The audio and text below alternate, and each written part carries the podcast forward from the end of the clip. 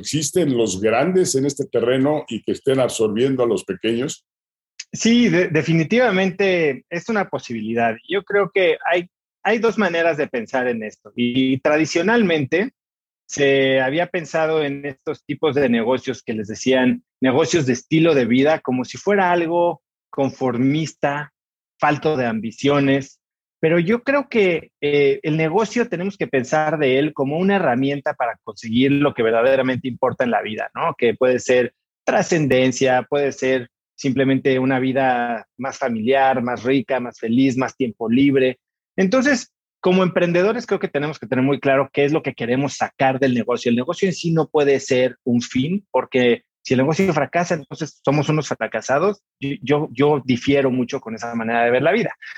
Ahora, ciertamente hay veces que podemos pensar entre qué prefieres, ser cabeza de ratón o cola de león.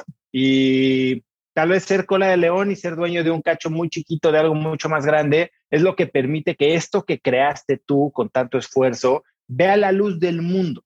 Lo veo, por ejemplo, en el caso, un ejemplo muy, muy, tal vez muy tonto, pero que tengo muy cerca.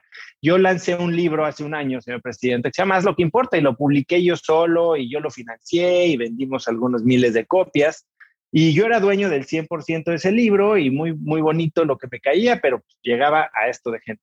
Y se me acerca una de las grandes editoriales, la más grande del mundo, y me dice, ven con nosotros. No sé si decirle al lado oscuro, pero me queda a mí un cacho muy chiquito de lo que hubiera recibido en términos financieros de esa obra, pero ahora tengo el alcance a todo el país, inclusive internacional.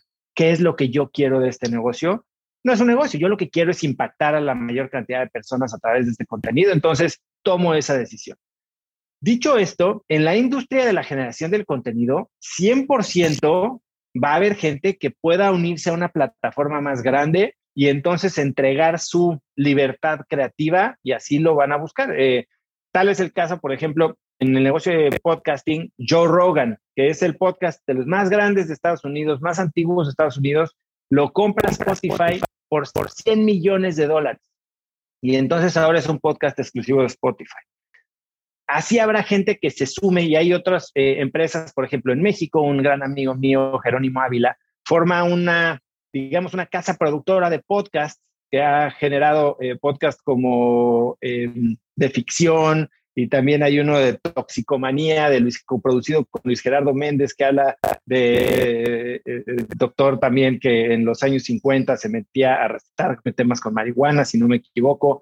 Y están haciendo toda esta casa que con o aglomera contenidos de diferentes creadores con la idea de presentar un grupo de medios que pueda al rato competir con una cadena de, competir por anunciantes con una cadena de radio o incluso con una cadena de televisión, ¿no?